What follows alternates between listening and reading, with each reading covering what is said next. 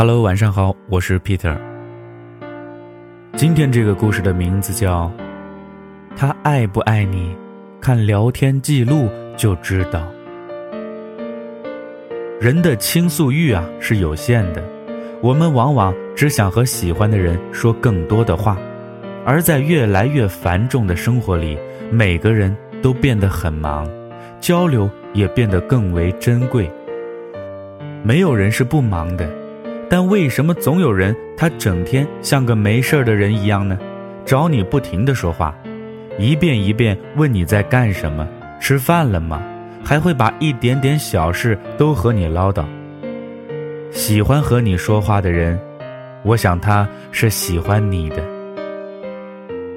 那天喝下午茶，我看到朋友啊对着手机认认真真的在聊天，我打趣的问他。是哪位追求者呀？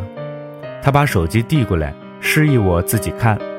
朋友上下划了两页，我就看明白了，不是他的追求者，而是他在追求别人，或者说明白一点，他喜欢对方，而对方回应的很勉强。我问他：“这是你喜欢的男孩吧？”他点点头，问我怎么看出来的。很简单呐。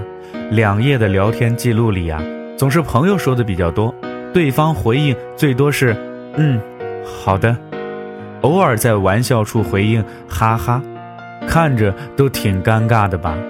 朋友发了一大串的话，对方回复了一个“嗯”，朋友还能继续说，这还不是喜欢呐？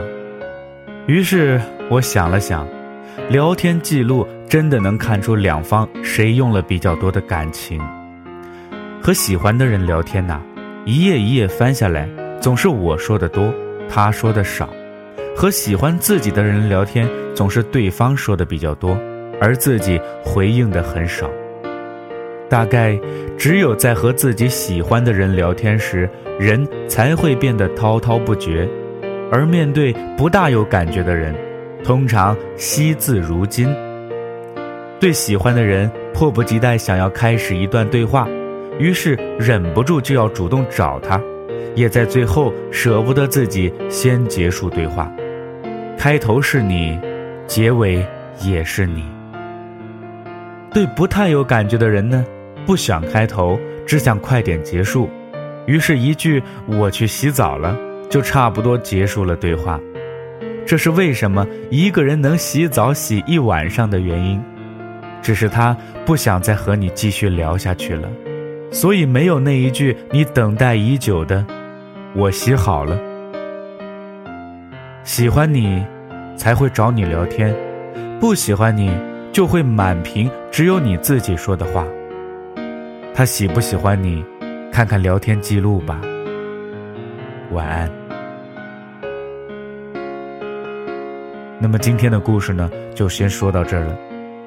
此时此刻，Peter 已经坐在了去往日本的飞机上，所以未来的几天可能不会有故事了。